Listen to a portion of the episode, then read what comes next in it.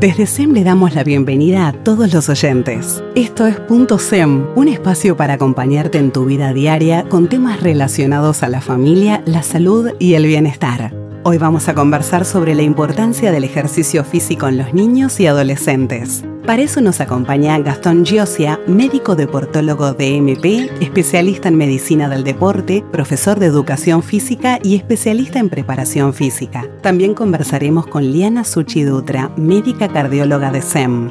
Gastón, bienvenido. Qué importante es la actividad física y más aún con el contexto que estamos viviendo. Contanos, ¿cuáles son los beneficios para los niños y adolescentes al realizar actividad física?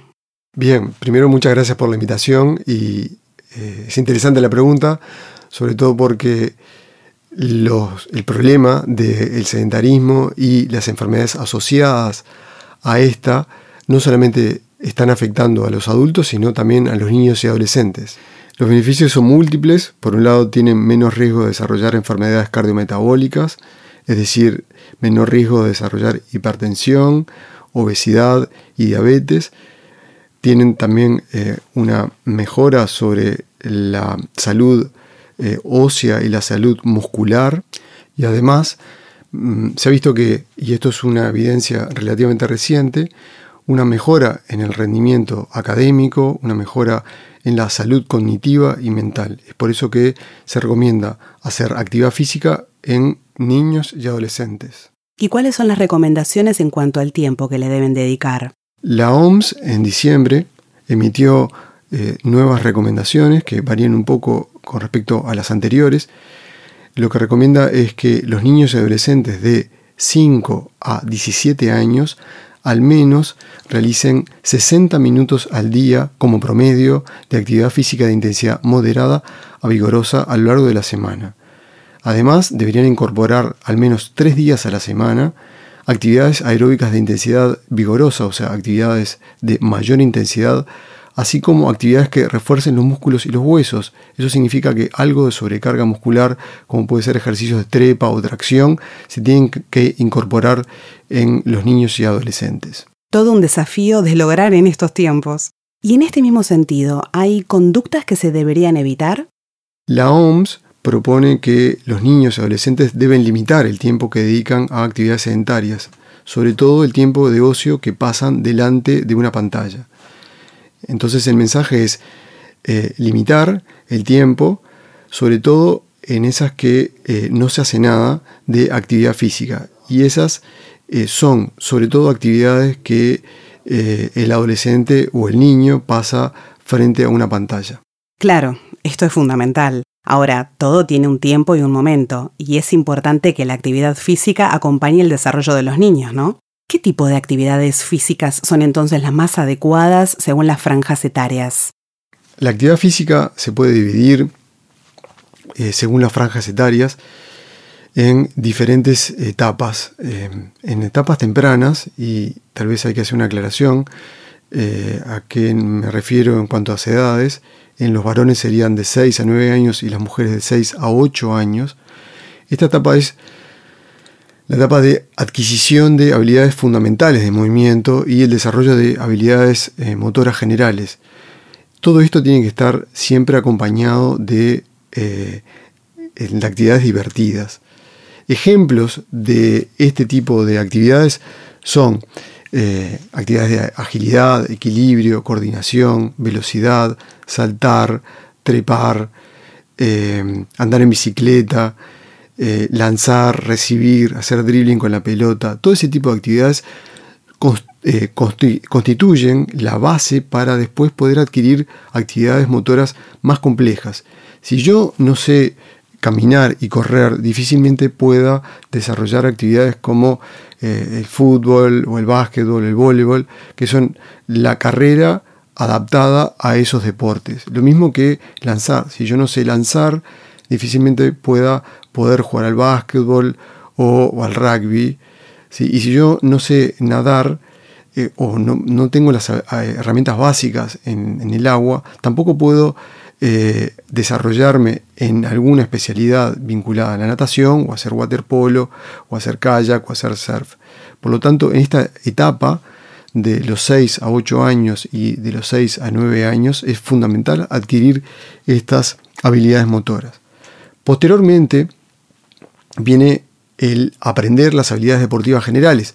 Ya en varones sería de 9 a 12 años y las mujeres de 8 a 12. Ahí sí puede haber una mayor especialización en cuanto a las técnicas deportivas, pero probablemente el mensaje más importante es que en esas edades, eh, cuanto mayor sean los estímulos en cuanto a, eh, a las habilidades motoras, mejor va a ser el desarrollo de eh, alfabetización deportiva posterior. ¿Y por qué hablo de alfabetización? Porque es como aprender a leer. Eh, tengo que aprender las vocales y las consonantes para después poder ah, eh, armar frases más complejas. Y eso se hace en esas edades. La siguiente etapa, que sería entrenar para entrenar, se construye la base aeróbica se desarrolla la velocidad y la fuerza, sobre todo al final de la etapa, y se desarrollan y consolidan habilidades mm, motoras más complejas. Esta etapa de entrenar para entrenar la podríamos ubicar entre los 12 y los 16 años en los varones y las mujeres antes entre los 11 y los 15 años. Por último, si hay intención de continuar hacia el lado de la competencia, viene la etapa de entrenar para competir. En los varones entre los 16 hasta los 23 y eh, hacia adelante, y las mujeres entre los 15 hasta los 21 y hacia adelante. El objetivo puede ser optimizar el engrama motor, todo lo que son las técnicas deportivas, y aprender a competir. Por supuesto que no todos los niños van a llegar necesariamente a esta etapa. Eh, muchos niños se van a quedar en la etapa de eh, entrenar para entrenar y van a pasar a la etapa adulta, donde solamente van a. El objetivo va a ser mantener su condición física. Eh, y eso es muy importante para tener un adulto pleno y saludable. Muchas gracias, Gastón. Liana, gracias a ti también por acompañarnos. En tu opinión, ¿hay alguna actividad física que los niños no deberían realizar? No, digo, yo creo que hay un concepto fundamental que tenemos que tener en cuenta y es que tenemos que partir de la base que no hay ningún ejercicio, ninguna actividad física, vamos a plantear como actividad física, que se deba limitar en el niño, ¿verdad? Digo, estamos hablando del niño de, desde periodo de lactante, ¿verdad? Hasta eh, los 14 años. Nosotros creemos que, digo, el ejercicio físico no se debe evitar, debe, debe realizarse actividad física regular, que es fundamental para el crecimiento y el desarrollo del niño. Si bien este, puede haber algunas patologías, algunas enfermedades que nosotros tengamos que, limitar el ejercicio, bueno, esos son casos puntuales.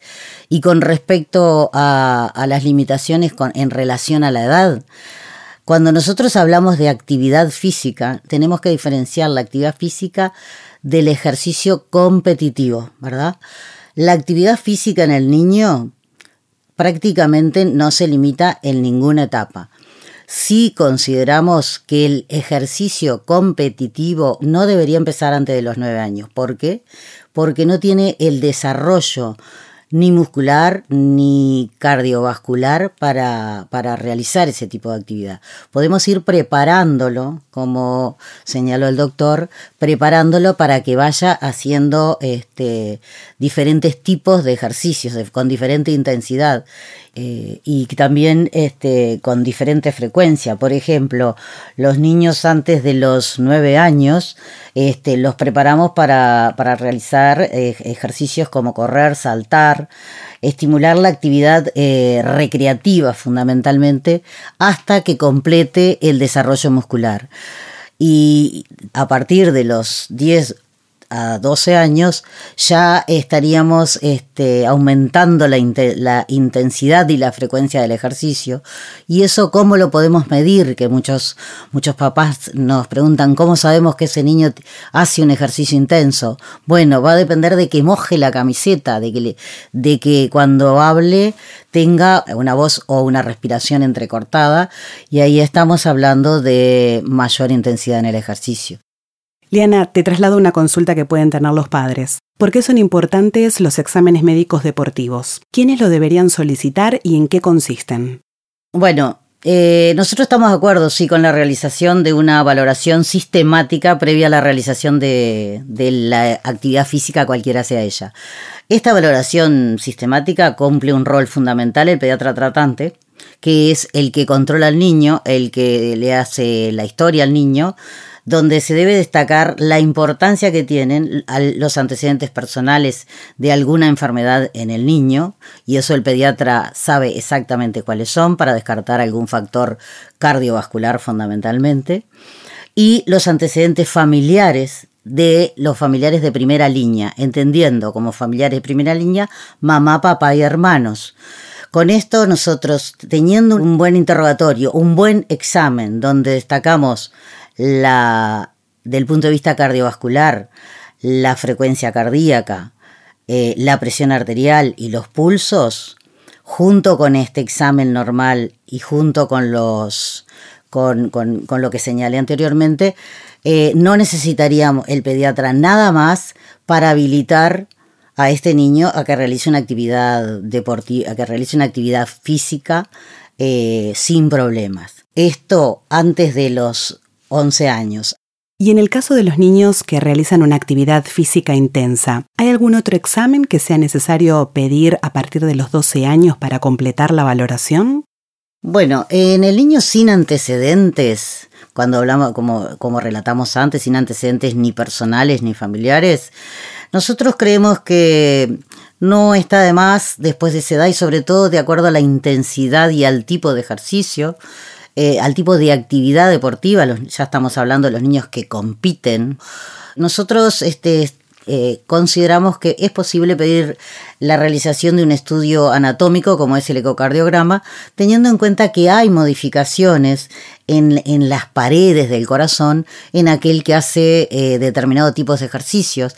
Por ejemplo, los corredores, los nadadores, los que tienen, hacen muchos ejercicios de resistencia que nos parece importante pedir. Yo eh, por ahí terminaría los exámenes pedidos con el, con, en un niño sano. Después va a depender de si el niño tiene o no tiene síntomas durante el ejercicio, ¿verdad? Y eso lo va a valorar el médico tratante. Y de acuerdo a eso serán el resto de los exámenes que nosotros podemos solicitar. Tenemos una gama enorme de exámenes para pedir, pero los exámenes deben de estar justificados de acuerdo a la sintomatología que uno sospeche, ¿verdad? No se piden exámenes al barrer, sino con una justificación y con una búsqueda específica de alguna patología, para orientarnos en alguna patología, ¿verdad? Liana Gastón, gracias por ser parte de este podcast y por sus valiosos aportes. Nos despedimos y nos reencontramos muy pronto en un nuevo episodio de Punto SEM. SEM, cuida lo que más querés.